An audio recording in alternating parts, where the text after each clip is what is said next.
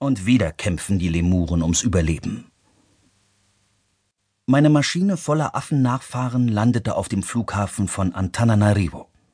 Dort traf ich zum ersten Mal mit Mark zusammen, der schon vorausgeflogen war, um die Expedition vorzubereiten und mich sofort über den Stand der Dinge aufklärte. Alles ist schiefgelaufen, sagte er. Er war schlank, braun, wortkarg und hatte leichte nervöse Zuckungen. Er erklärte mir, er sei normalerweise bloß schlank, braun und wortkarg, aber die Ereignisse der letzten Tage seien ihm ziemlich an die Nieren gegangen. Wenigstens versuchte er mir das zu erklären.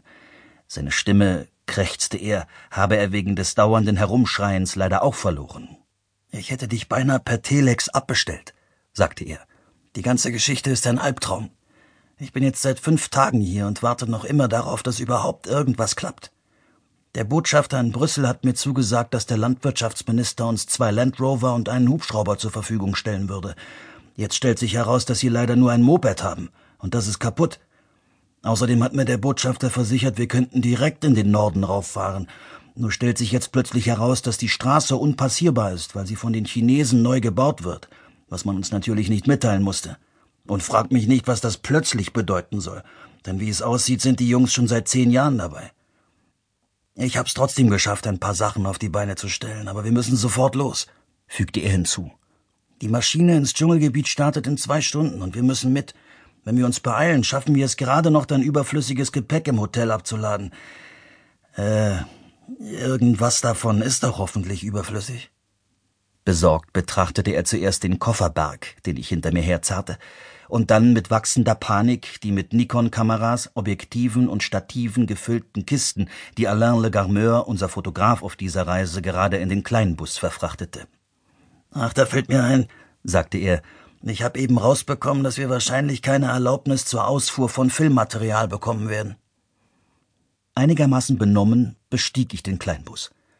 Nach dem dreizehnstündigen Flug von Paris hatte ich mich auf eine Dusche, eine Rasur und eine Mütze voll Schlaf gefreut, um dann am nächsten milden Morgen bei einer Tasse Tee allmählich zu versuchen, Madagaskar auf der Landkarte zu entdecken. Ich versuchte mich zusammenzureißen und die ganze Sache geistig in den Griff zu bekommen. Plötzlich hatte ich nicht mehr den blassesten Schimmer, was ich, Autor spaßiger Science-Fiction-Abenteuer, hier eigentlich machte. Ich blinzelte in die grelle Tropensonne und fragte mich, was in aller Welt Mark von mir erwartete.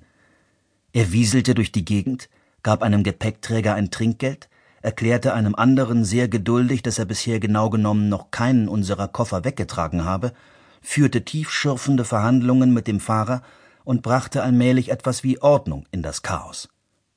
Madagaskar, dachte ich. Ei, ei, dachte ich. Ein so gut wie ausgestorbener Lemur. In zwei Stunden Aufbruch in den Dschungel. Noch nie war es mir so wichtig gewesen, aufgeweckt und geistreich zu klingen.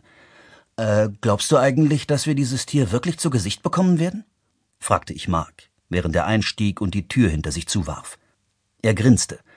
Tja, der Brüsseler Botschafter meinte, wir hätten nicht den Hauch einer Chance, sagte er.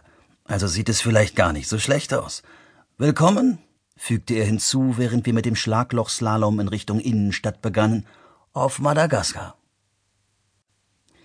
Antananarivo wird Tananarive ausgesprochen und wurde während der letzten hundert Jahre meistens auch genauso geschrieben. Als die Franzosen Madagaskar gegen Ende des letzten Jahrhunderts übernahmen, Kolonialisierten wäre wohl eine zu nette Umschreibung für das Einmarschieren in ein Land, das bis die Franzosen plötzlich von der Wanderlust gepackt wurden, ganz gut allein klargekommen war, zeigten sie kein übermäßiges Verständnis für die merkwürdige Angewohnheit der Madagassen, die Anfangs- und Endsilben von Ortsnamen einfach unter den Tisch fallen zu lassen. In ihrer rationalen, gallischen Art beschlossen sie also, dass man die Namen ja wohl verdammt nochmal genauso schreiben konnte, wie sie ausgesprochen wurden. Das ist ungefähr so, als würde jemand nach England kommen und uns erzählen, von heute an sollten wir statt Leicester Leicester schreiben und das auch noch gut finden. Man könnte uns vielleicht zu einer derartigen Schreibweise zwingen, aber gefallen würde es uns nicht. Genauso wenig wie den Madagassen. Nachdem es ihnen in den 70er Jahren gelungen war, sich von der französischen Herrschaft zu befreien, führten sie die alten Schreibweisen sofort wieder ein und behielten nur die Kochkünste und die Verwaltung weiter bei. Es gehört zu meinen eher eigenartigen Lebenserfahrungen, dass mich Verleger infolge einer Idee